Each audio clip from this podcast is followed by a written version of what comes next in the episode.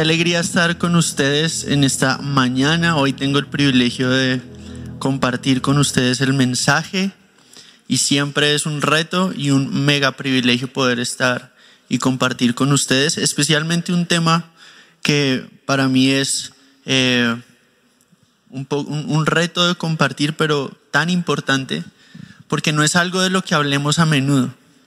Eh, muchas veces hablamos de lo que significa, eh, qué esperamos durante los momentos de dolor, pero pocas veces hablamos de cómo orar cuando no hay una respuesta en los momentos de dolor. Entonces el título de este mensaje nos va a direccionar a un salmo del cual no se predica muy a menudo y de hecho yo creo que es un salmo del cual no hablamos tanto. Entonces, antes de empezar, me gustaría invitarlo a usted, a su familia, a quienes estén viendo esto, que quiten cualquier distracción externa. Recuerden que cuando venimos a la iglesia, nuestra intención es adorar, adorar a través de las canciones que cantamos y también adorar a través de la palabra. Muchas personas creen que o leer o escuchar la palabra es algo pasivo, pero no, es totalmente activo, porque yo tengo que responder en todo momento, en mi corazón, en mi mente, a lo que escucho de la palabra. Entonces yo los invito a que si tiene su Biblia, la abra en el Salmo capítulo 88. Y antes de leerlo, quiero que piense en el Salmo que vamos a leer a continuación, porque aproximadamente el 40% de los salmos en la Biblia entran a un género, en un género que es un poco incómodo pensar que está en la Biblia.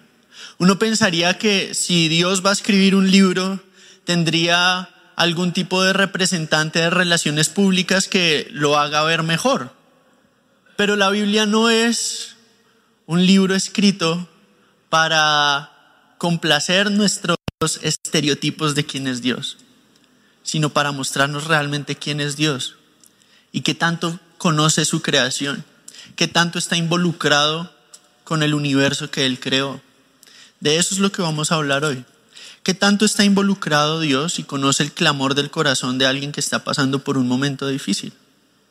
Hoy es 7 de marzo. En una semana, Dios mediante, vamos a cumplir un año de la última reunión que tuvimos normal, cuando conocíamos la normalidad.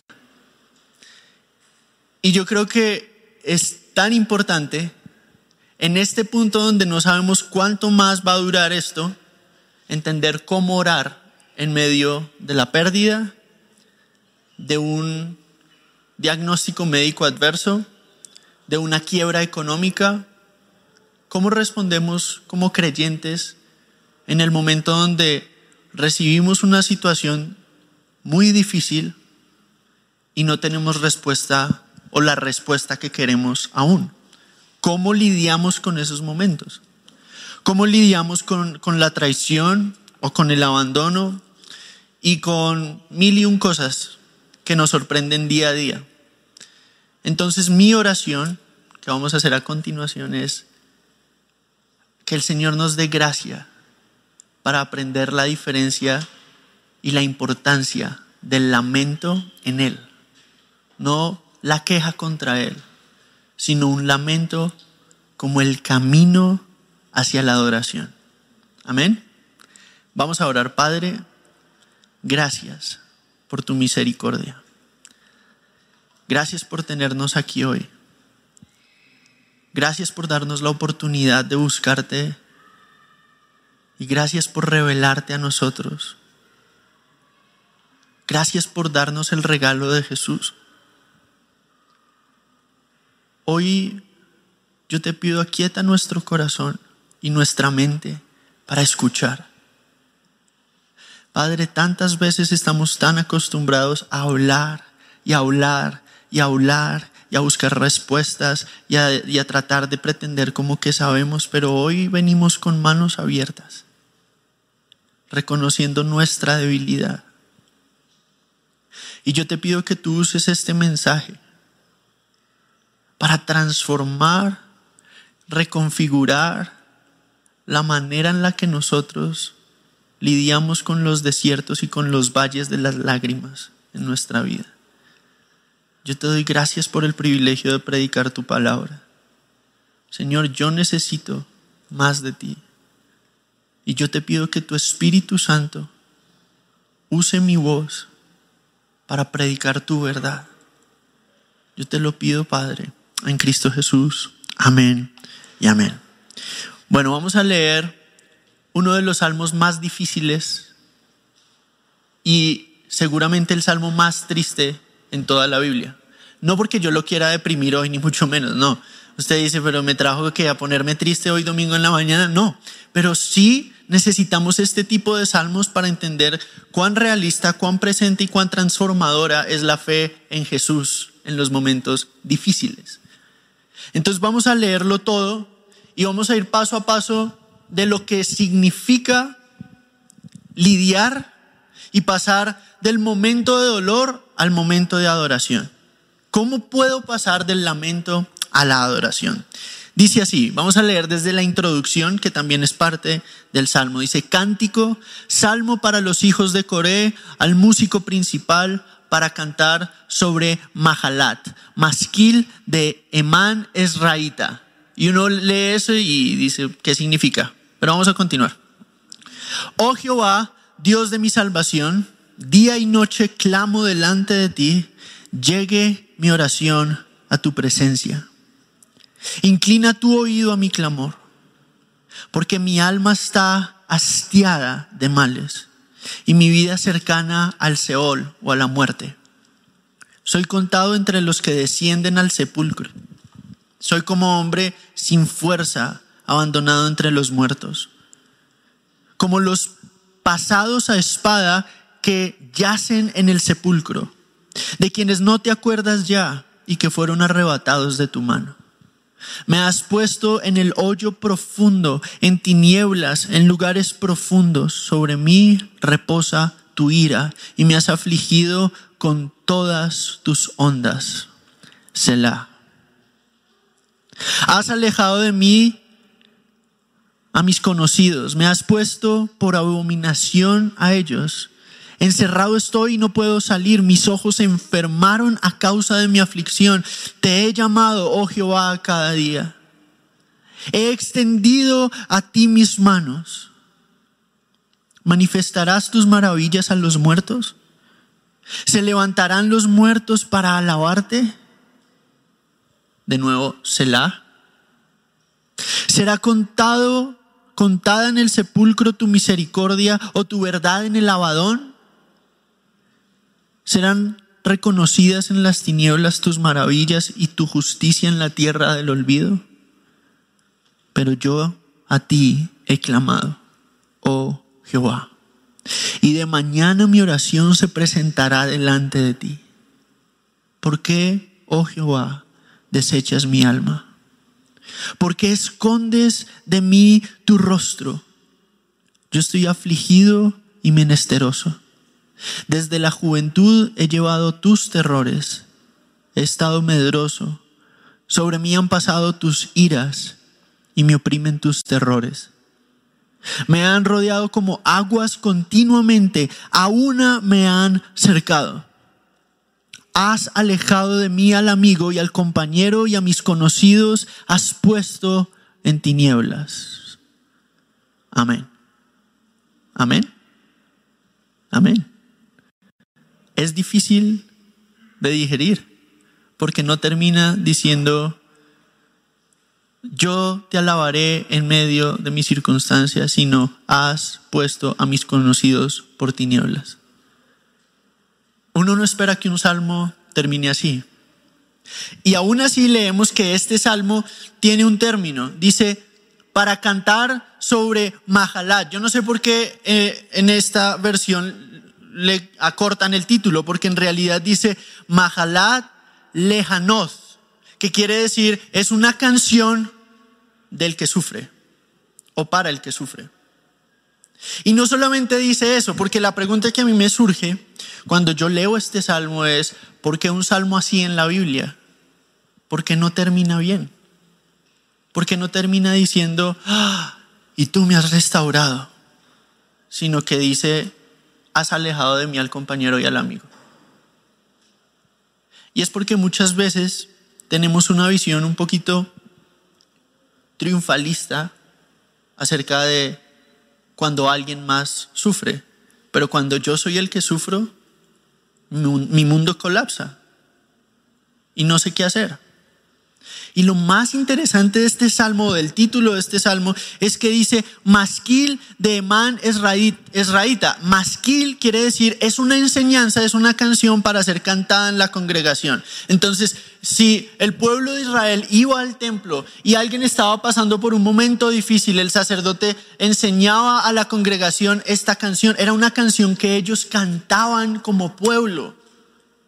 ¿Qué tipo de canción es esta?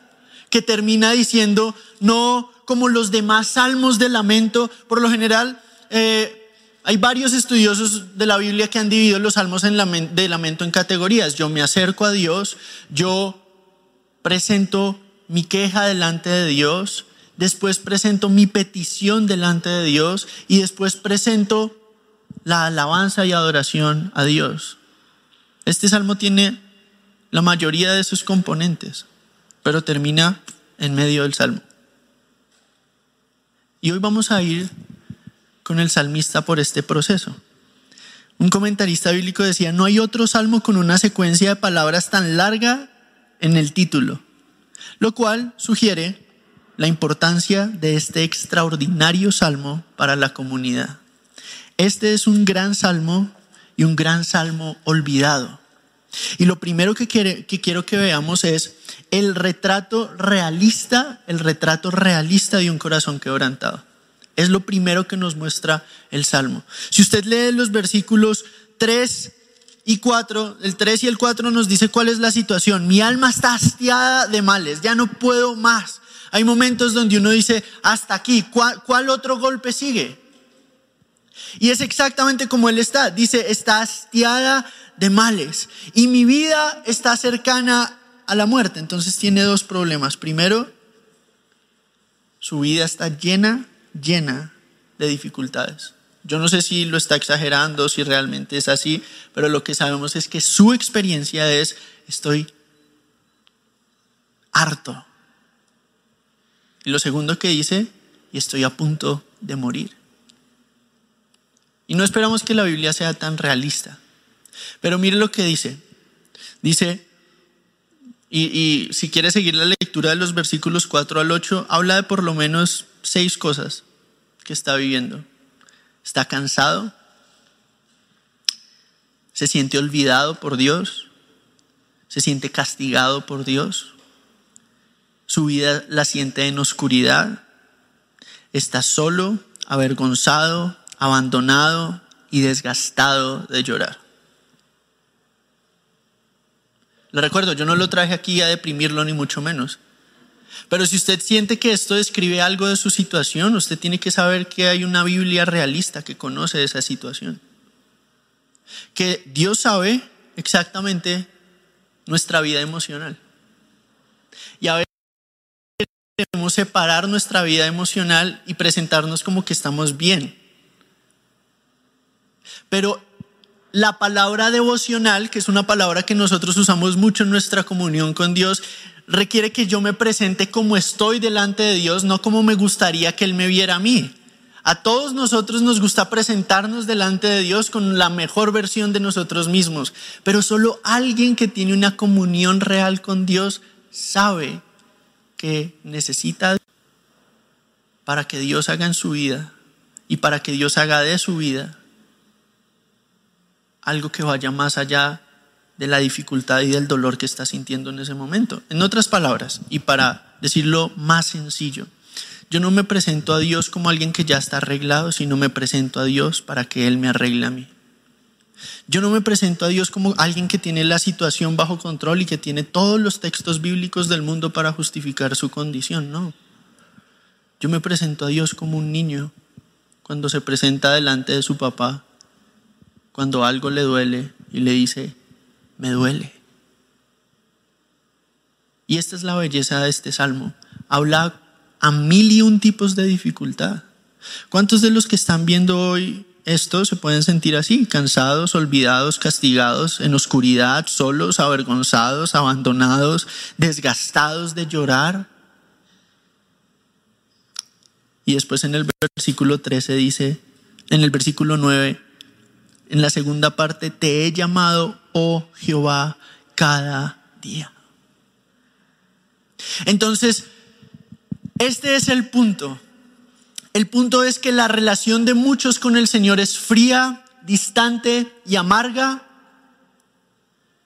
porque no saben cuán profundo va el Espíritu de Dios a examinar nuestro corazón y a decirnos, así estás tú. ¿Y por qué se escribió este salmo? Porque un salmo que puede parecer tan escandaloso, porque un salmo que no es como el Señor es mi pastor, nada me faltará, aunque ande en valle de sombra de muerte. Es precisamente porque Él está caminando por el valle de sombra de muerte y ahí está oscuro y uno no puede ver nada. Y cuando uno no puede ver nada, ¿qué hace? Pide ayuda y no sigue caminando hasta que encuentre ayuda. ¿Cómo paso yo por el valle de la dificultad? No es negar mi realidad. La fe no niega la realidad. La fe confiesa quién es Dios en medio de cualquier circunstancia, pero no niega la circunstancia. Yo no tengo que negar lo que me está pasando.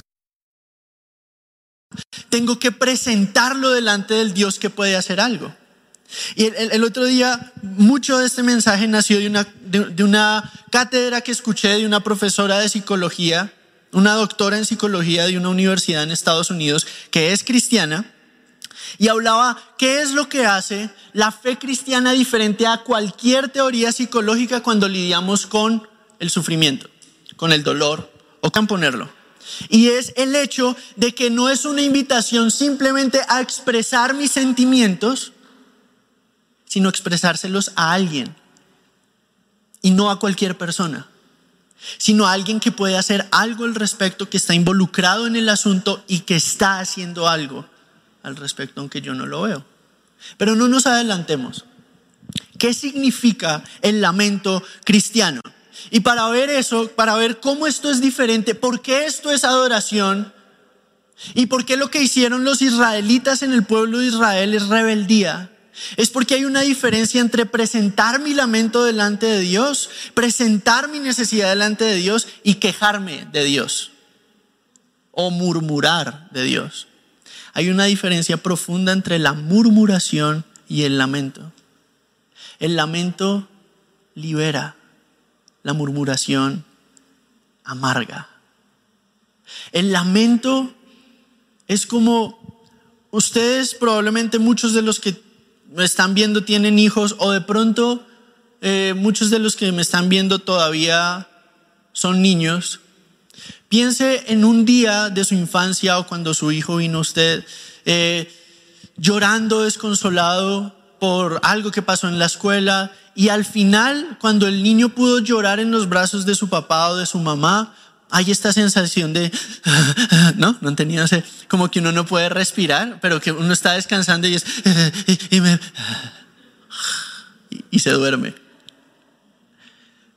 Eso es lo que hace el lamento en el corazón del creyente. Lo que hace la murmuración es llenarme de desesperanza.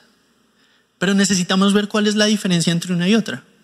Hay por lo menos tres alertas de que mi vida está cayendo en la murmuración. Mira el pueblo de Israel. Tengo una teoría que todavía no he podido estudiar a fondo, pero esta es mi teoría. Cuando el pueblo de Israel sale de Egipto, si ustedes leen, y por favor evalúen mi teoría respecto al libro de Éxodo, pero en el libro de Éxodo lo primero que pasa es ellos llegan al mar rojo, ¿no? Y ahí ellos claman al Señor y le dicen, Señor, ¿no habían sepulcros en Egipto? Y ahí es raro porque el Señor no los culpa de murmuración. Pero esa fue la única vez que yo veo registrada en el libro de Éxodo donde el pueblo de Israel se acerca a Dios. Porque el resto de veces, cuando llegan, por ejemplo, a Mara, el lugar de las aguas amargas, ¿qué dicen? Le dicen a Moisés, ¿por qué nos trajiste acá a morirnos? Y Moisés les dice, ¿acaso yo soy Dios? ¿Y qué es lo que pasa cuando la, el sufrimiento produce amargura? Es en el momento en el que lo dejo de presentar delante de Dios. ¿Por qué? Porque la murmuración es, la, la palabra murmuración significa hablar entre los dientes contra alguien. Y cuando yo hablo entre los dientes contra alguien, doy dos cosas por sentado. Primero, dudo del carácter de la persona contra la que hablo. Y segundo, creo que yo tengo el panorama total del asunto. Entonces la murmuración no es otra cosa que una forma de orgullo que satisface la carne y la destruye al mismo tiempo. Satisface la carne, pero destruye la carne y drena el espíritu. La murmuración es la forma de orgullo donde yo demuestro lo que realmente hay en mi corazón. Y lo que había en el corazón del pueblo de Israel no era un anhelo por el Dios de la libertad, sino un anhelo por tener la carne y los asados y las bebidas de Egipto, aunque fueran esclavos. Porque mire cómo pensaba el pueblo de Israel. El pueblo de Israel decía, en, Egipto nos daban carne de balde, es decir, gratis, comíamos gratis las tres comidas del día. Claro, comían gratis porque eran esclavos. Acá tenían que aprender a depender de Dios porque eran libres. Entonces no se le haga raro que hayan más dificultades cuando usted cree en Jesús que cuando no, porque el enemigo no va a atacar a alguien que ya tiene dominado. Y aun si lo ataca, lo va a llenar de murmuración y desesperanza. Porque todos sufrimos, cristianos y no cristianos. Todos nos dolemos. El punto es que el mundo solo me ofrece murmurar. Y eso me drena y me destruye. El lamento, el lamento me libera y me llena. Y ya vamos a ver cuál es la diferencia. Pero sigamos con el tema de la murmuración un poquito más. Cuando ustedes ven el libro de Éxodo, el pueblo de Israel cada vez más era más, e, e, era más descarado en sus quejas. Al punto que se quejaban contra Dios. Y cuando Dios no hacía lo que ellos querían, ellos buscaban una manera de hacerlo ellos mismos, como el becerro de oro. ¿Se acuerdan de esa escena? Básicamente, eh, el Señor está hablando con Moisés y Moisés está tardando. Entonces, ¿qué hace el pueblo? Murmura y le dice a Aarón, este tipo, quién sabe si esté vivo, construyenos un becerro de oro. Y Aarón, que era el líder espiritual de ellos, con un liderazgo impresionante, les dice, ok, denme su oro. Era muy bueno para hablar, demasiado bueno, tan bueno que pudo recolectar un montón de oro y pudo eh, recolectar un montón de recursos para construir un ídolo y desviar al pueblo. ¿Por qué? Porque les quería dar lo que ellos querían. Pero Moisés estaba buscando lo que ellos necesitaban, que era a Dios. La murmuración demuestra que la fe que yo creo tener no es tan madura como yo digo que es. ¿Por qué? Porque cuando murmuro, me estoy dando justificaciones para construir ídolos que no me van a satisfacer, sino que me van a drenar y van a multiplicar el dolor. Mientras me mantienen entretenido. La murmuración, en otras palabras, es un veneno que puede verse parecido al lamento, pero es totalmente opuesto. Porque quiero que vea algo que fácil se puede pasar por alto en este texto, que es el lamento. La doctora Elizabeth Lewis Hall, que es esta mujer eh, que les hablaba hace un segundo, que es doctora en psicología, dice, el lamento bíblico no es una simple expresión de sentimientos. El lamento bíblico es traer nuestros sufrimientos a Dios, es decir, a una dimensión de relación.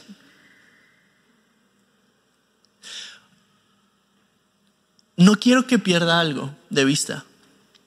Mire a quién le está hablando el salmista. Vuelva al versículo 1 y léalo conmigo. Oh, Jehová. La palabra Jehová es una palabra inventada siglos después, siglos, siglos y siglos y siglos después de, que se, de, lo que llamamos el tetagrama. Eh, eso quiere decir que la palabra para Dios es una palabra que no conocemos y solamente tiene cuatro palabras, Y, H, W, H. Y nosotros la conocemos como Yahvé o Yahweh.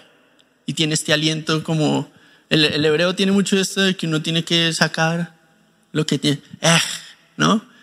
Y nadie sabe cómo se pronuncia, pero la palabra Yahweh es el Dios de maravillas. El Señor se reveló como Yahweh a Moisés porque él estaba a punto de mostrar el tipo de liberador que él es. No se, no se presentó así con, con Abraham, ni con Isaac, ni con Jacob, pero sí con Moisés, con maravillas nunca antes vistas. Y en medio de su sufrimiento, el salmista dice, oh Dios de maravillas, Dios de mi salvación. Su alma puede estar amargada con el dolor, pero él sabe que su reposo está en el Dios de su salvación. El lamento lleva la queja cruda delante de Dios, pero no duda del carácter de Dios, sino que dice, esto que está pasando, ¿cómo? ¿Qué tiene que ver esto con tu carácter? Pero nunca pone en duda el carácter de Dios.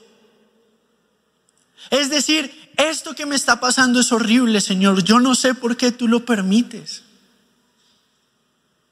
Pero tú eres el Dios de mi salvación.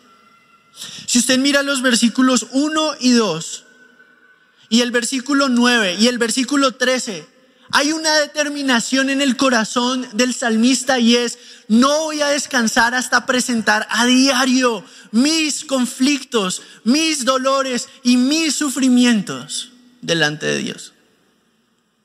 El problema no es que yo exprese mi dolor, sino que yo sepa dónde llevarlo. Eso hace toda la diferencia. Por eso es constantemente sugerido que las personas no guarden sus dolores, pero por mejores amigos o familiares que yo tenga alrededor mío, no pueden hacer nada al respecto y no pueden entenderlo. Y a mí lo que me sorprende es que a través de todo el salmo, Él está hablando con Dios. No está hablando de Dios, no se está quejando de Dios, sino que está quejándose con Dios. A Dios. Eso importa, porque eso implica que Él tiene una relación con Dios. Y solamente una persona con una relación con Dios puede saber lo que es descansar en un momento de dolor. Y el punto de este salmo es mostrarnos aunque no cambie mi circunstancia, mire el versículo 3. Yo a ti he clamado, oh Dios, y de mañana mi oración se presentará delante de ti. ¿Usted sabe qué es lo que Dios ama en nosotros, que somos sus hijos redimidos por la sangre de Jesús? La inoportunidad. Porque nadie puede, eh, uno de mis dichos favoritos, no me acuerdo a quién se lo escuché, pero nadie puede despertar a un rey a las 3 de la mañana por un vaso de agua si no es su hijo. Y eso es lo que Dios espera de nosotros. Y eso es lo que el salmista estaba determinado a hacer. No hay respuesta, entonces voy a buscar más. Y note algo más. ¿Para qué quería el salmista que su sufrimiento fuera aliviado? Y quiero motivarlo a ver con ojos abiertos los versículos del 10 al 14, porque hay una serie de preguntas que solamente alguien con una relación real con el Señor se hace. Y Él las hace porque ha experimentado lo que está preguntando. Me explico, vamos a leerlo. Dice, ¿manifestarás tus maravillas a los muertos? Señor, si yo me muero, ¿cómo voy a ver tus maravillas? Las que he visto antes. ¿Se levantarán los muertos para alabarte? Yo quiero alabarte, pero no puedo. Me siento cercano a la muerte y yo estoy determinado a alabarte. ¿Será contada en el sepulcro tu misericordia? ¿A quién le voy a hablar de tu misericordia? No es yo quiero una vida cómoda. Es, Señor, yo he visto antes como tú muestras tus maravillas, yo estoy asombrado por ti. Yo he visto tu misericordia. ¿Y quién va a contar eso si me muero?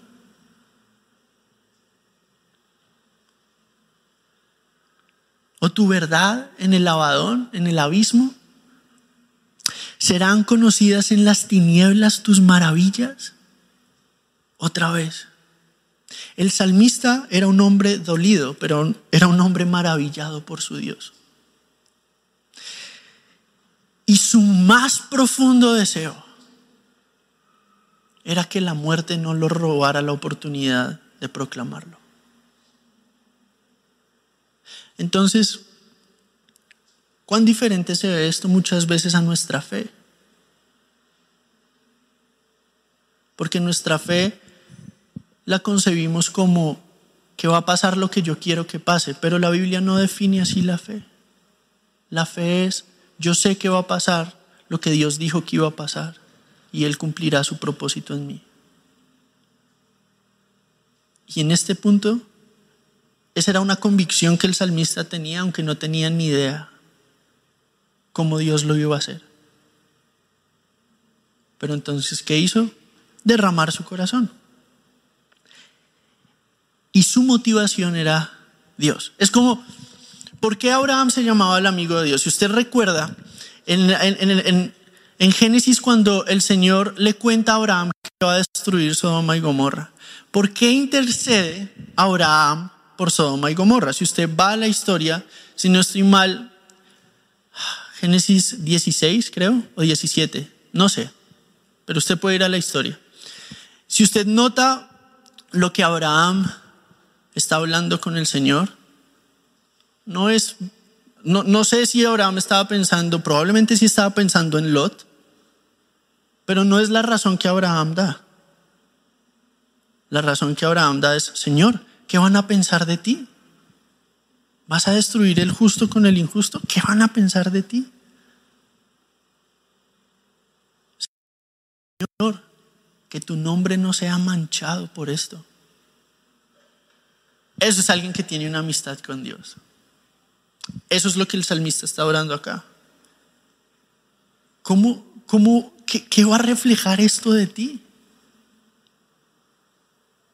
Si yo sé que tú eres maravilloso, que tú eres digno de alabanza, y yo quiero que otros vean eso a través de mi vida. Entonces, acá vemos tres componentes del lamento del salmista. Su queja delante del Señor, su petición delante del Señor, pero también vemos su determinación a perseverar en oración, porque sabe quién es su Dios, Dios de mi salvación. No pierda de vista eso. Dios de maravillas, el Dios de mi salvación.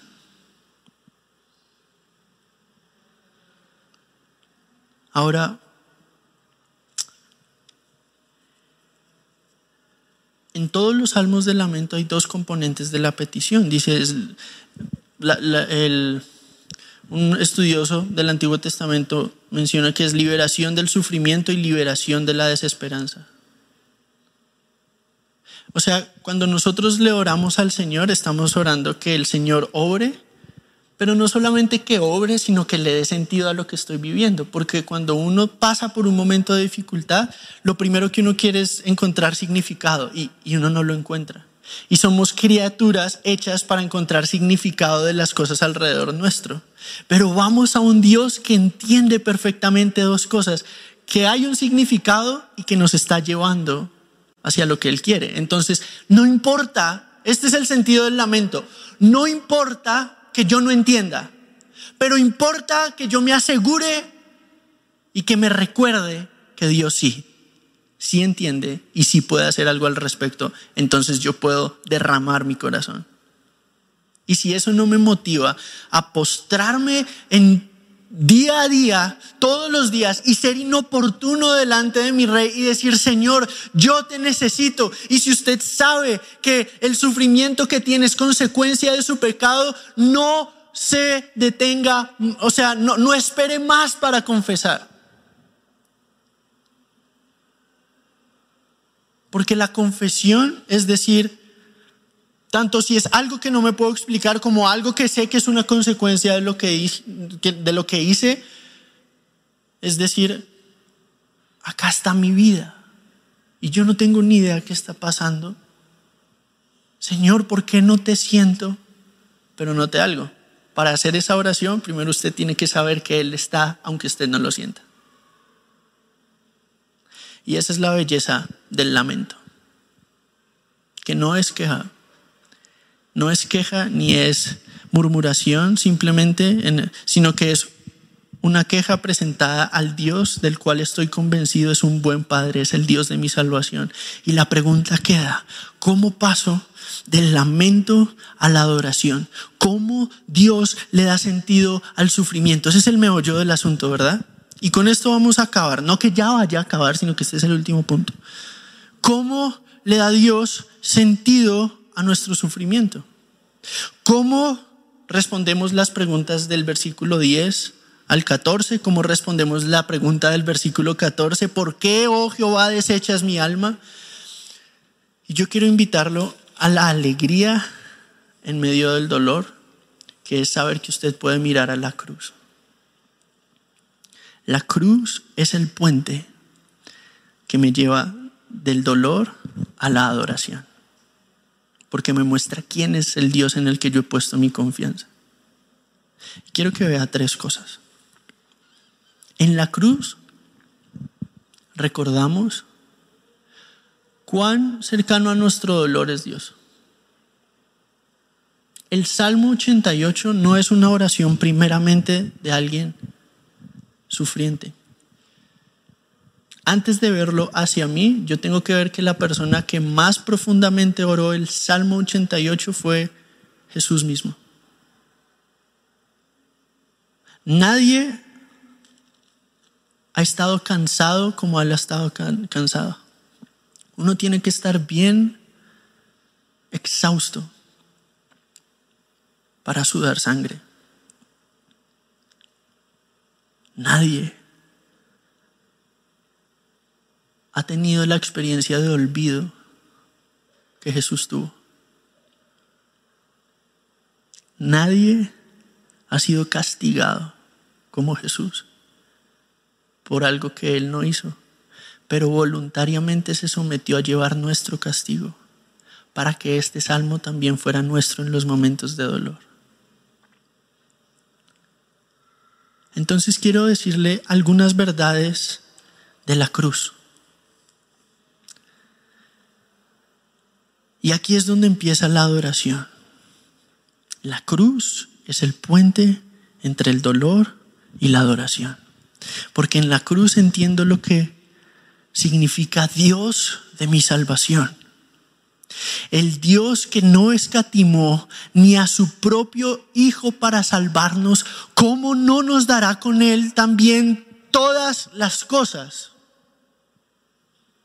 ¿Qué quiere decir todas las cosas. Quiere decir, entre muchas otras más, todas las circunstancias. Él no escatimó ni a su propio Hijo para salvarnos. Esto está en Romanos 8 del 31 al 32. ¿Qué significa Dios de mi salvación? Significa que yo tengo un Dios que no solamente no escatimó a su único hijo, sino que también ha experimentado en carne propia, porque nuestro Salvador, el Hijo de Dios, es varón de dolores, experimentado en ser quebrado. Es decir, Él es el maestro de haber sido quebrado. El castigo de nuestra paz fue sobre él. El castigo de su paz en el momento en el que usted lleva su dolor a la presencia del Señor fue sobre Jesús. Y por eso yo puedo tener paz. Entonces, si ustedes ven la Biblia nos invita a lidiar con la dificultad y a lidiar con la dificultad no en nuestras propias fuerzas, sino con, a lidiar con la dificultad aferrados a la cruz. Aferrados a la cruz. Porque la cruz me recuerda quién es el Dios de mi salvación. Es el Dios que no va a permitir que ninguna circunstancia se salga de sus manos, sino que permite la circunstancia para hacerme más como Jesús todo, todo sufrimiento en la vida del creyente tiene un propósito eterno para su bien. Eso de nuevo está en Romanos, pero ¿qué más me muestra la cruz? Me muestra un Salvador que entiende mi dolor, que conoce mis luchas, pero ¿qué más me muestra la cruz? Me muestra la garantía de que mi adopción, de que mi vida está segura en medio del dolor. ¿Por qué? Porque Romanos 8:15 nos dice que a través de la cruz recibimos el espíritu de adopción por el cual clamamos Abba Padre. Usted no solamente puede decir, y lo debe decir, Dios de maravillas, Dios de mi salvación, sino Padre mío. Padre mío. La última vez que yo tuve el privilegio de hablar acá, hablamos exactamente de lo que significa Abba, Padre. Pero, ¿cuántos en, el ir y venir del día a día olvidamos ese regalo? Y entonces podemos decir, bendita la aflicción que me recordó en quién debo confiar y cómo me debo acercar a Él. Abba, Padre. Pero no solamente eso, sino que por cuanto soy hijo, todo nos pertenece.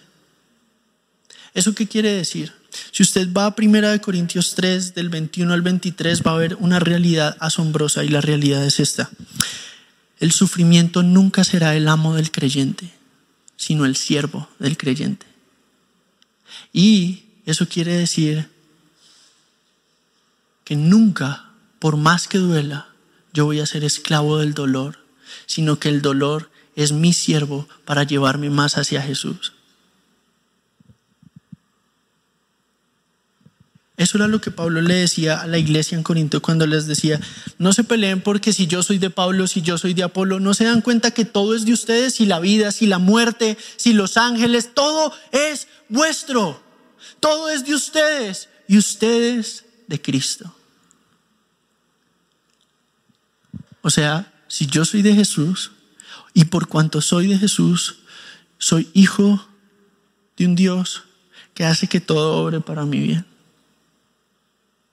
Incluso lo que no entiendo. Eso no quiere decir que usted sepa cómo, pero sepa que así es. Uno de los componentes de todas las teorías de psicología en cómo lidiar con el dolor es la esperanza. Y ninguna forma de pensamiento ni ideología provee la esperanza que provee Jesús, porque el Señor nos muestra la cruz, pero con la cruz nos muestra la resurrección. Y la resurrección es la esperanza más profunda que nosotros podemos tener. Ninguna otra religión se compara con poder decir mi Cristo resucitó y con él yo también resucitaré. ¿Por qué? Porque eso me da una esperanza que me permite ver más allá de esta vida. Una esperanza que por más difícil que sea la circunstancia, no va a perecer. Y no solamente eso, sino que es la única manera de pensar y de vivir que me provee a mí con las herramientas para aún alegrarme en medio de la dificultad y no estar amargado. Y si usted está amargado, tenga en cuenta algo, la amargura es un fruto muchas veces de una aflicción no llevada al lugar correcto. La amargura no tratada a la luz de la cruz se convierte en murmuración. Así que,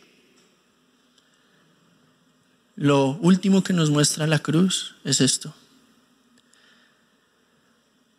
Juan 11:25, Jesús dice las palabras más liberadoras del mundo.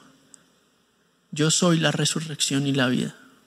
El que cree en mí, aunque esté muerto, vivirá. ¿Eso qué quiere decir? Quiere decir que las preguntas del 10 al 14 tienen una respuesta.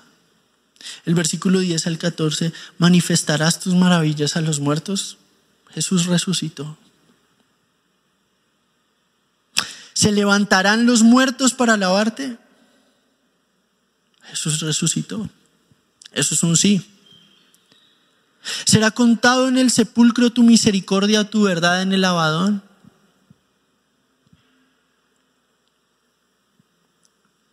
¿Serán reconocidas en las tinieblas tus maravillas? Primera de Corintios 15, 55 al 57 nos enseña. ¿Dónde está, oh muerte, tu aguijón? La muerte perdió el poder sobre la vida de los hijos de Dios. Y ese es, el, ese es el arma de la cual yo me aferro. Esa es la razón por la que yo canto que mi esperanza está en Jesús. Y esa es la razón por la que yo canto que aunque yo no pueda ver, yo sé que Él está obrando. Y esa es la razón por la cual yo me levanto mañana tras mañana a decirle, Señor, yo te necesito. Y cuando mis ojos van a la cruz y puedo ver que Él es el Dios de mi salvación, que su adopción es la garantía de que voy a encontrar sentido en algún punto a todo esto. Él le va a dar sentido, aunque yo no entienda. La cruz es la confianza que me apunta hacia la, resurrección y, y me recuerda que el, dolor es mi, mi siervo, no mi amo.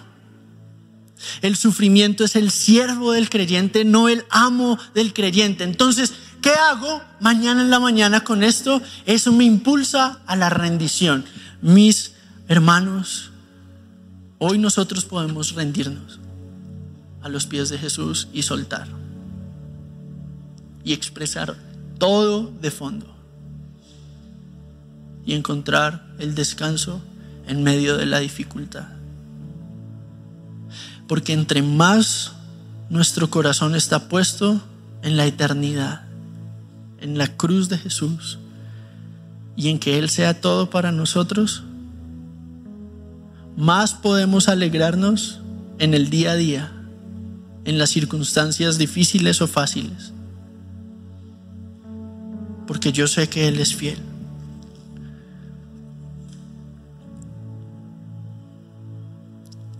Es un día importante para rendir nuestro corazón. Él es confiable. Él es confiable. Hay una historia de un misionero.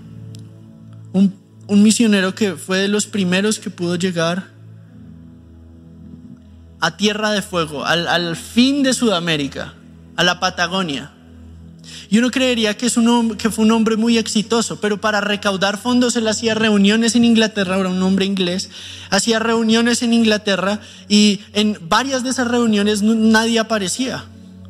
Una vez fue a, a organizar una recaudación de fondos, nadie fue y un amigo que se encontró en la calle le dijo, perdóname que no pude asistir y él le, y le preguntó cómo estuvo la reunión. Y el misionero le dice, estuvo bien.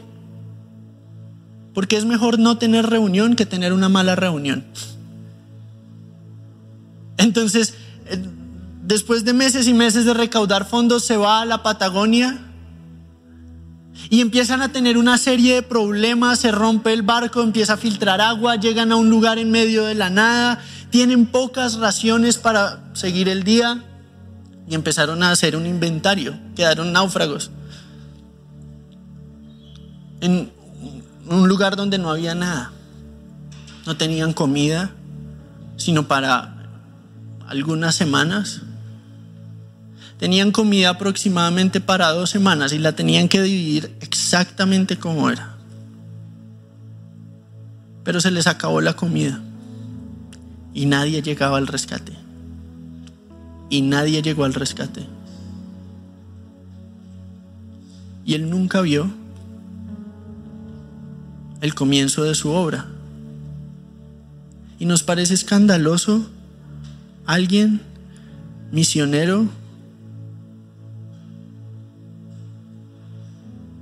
llegando al fin de su vida. Y él tuvo que ver a sus amigos morir alrededor de él de hambre. Y llegó su propia hora. Y cuando encontraron los cuerpos de todos los misioneros, encontraron su diario. Y esto fue lo que él escribió en su diario. Si algo previene que yo pueda añadir algo más a esto que estoy escribiendo, que todos mis seres queridos en casa tengan la seguridad de que estuve feliz más allá de cualquier expresión la noche en que escribí estas líneas. No hubiera cambiado las situaciones que he vivido con ningún hombre viviente. Que también tengan la seguridad de que mis esperanzas estaban llenas y floreciendo con inmortalidad. Que el cielo y el amor de Cristo, que son la misma cosa, estuvieron en mi corazón. Que la esperanza de la gloria, la esperanza puesta delante de mí en el cielo, llenó todo mi corazón con gozo y alegría, y que para mí el vivir es Cristo y el morir ganancia, y que estoy estrecho entre dos, quedarme en el cuerpo o partir y estar con Cristo, lo cual es muchísimo mejor. Déjenles saber que los amé y que oré por cada uno de ellos. Dios los bendiga a todos. Allen Francis Gardiner era su nombre. Él no fue un perdedor. Él ganó la vida. Y siempre eso fue más que suficiente. Y esa semilla dio a luz una sociedad misionera al sur, en, la, en, el fin del mundo. Pero él no murió famoso. De hecho, no es alguien que uno escuche mucho, porque no es una muerte que muchos digan, uh, es glamurosa. Hicieron toda una fila de aplausos, no. Él murió olvidado por el mundo, pero recogido por su Dios. Y para tener ese tipo de fe, primero yo tengo que aprender a ser honesto con el Señor y saber su adopción es todo para mí. Esa es mi esperanza y nadie me puede robar mi esperanza. El pastor eh, Tim Keller, que es un pastor en Nueva York, está luchando ahorita con cáncer de páncreas y escribió un artículo donde decía, el cambio de la adoración, del lamento a la adoración, no fue de la noche a la mañana, pero mientras la realidad de quién es Dios se asienta más y más en mi corazón, lenta y dolorosamente y a través de muchas lágrimas, los placeres más simples de este mundo se han convertido en fuentes de felicidad diaria. Solamente mientras me he vuelto por falta de un mejor término, más mentalizado hacia la eternidad, es que yo puedo ver el mundo material por el buen regalo divino que es. Si usted quiere disfrutar su cotidianidad, deje de esperar que este mundo sea el cielo. Este mundo no es como debería ser. Y cuando yo espero solamente de Cristo, aquello que va a satisfacer mi corazón, puedo disfrutar con gratitud mucho más lo que tengo al frente mío. La alegría de su corazón no va a venir en que usted tenga una casa más grande, sino en que el Dios de toda la creación habite en su corazón y así usted va a poder disfrutar el plato de frijoles o la tortilla o el manjar que tenga al frente. Usted puede disfrutar de igual manera un arroz y huevo frito que un manjar en el mejor restaurante porque la realidad de su vida es Dios es mío para siempre. Jesús es mío para siempre. Dios de mi salvación y que todos salgamos con la certeza de que a diario tú eres nuestro refugio seguro. Te doy gracias por este tiempo, te glorificamos en Cristo Jesús. Amén y amén.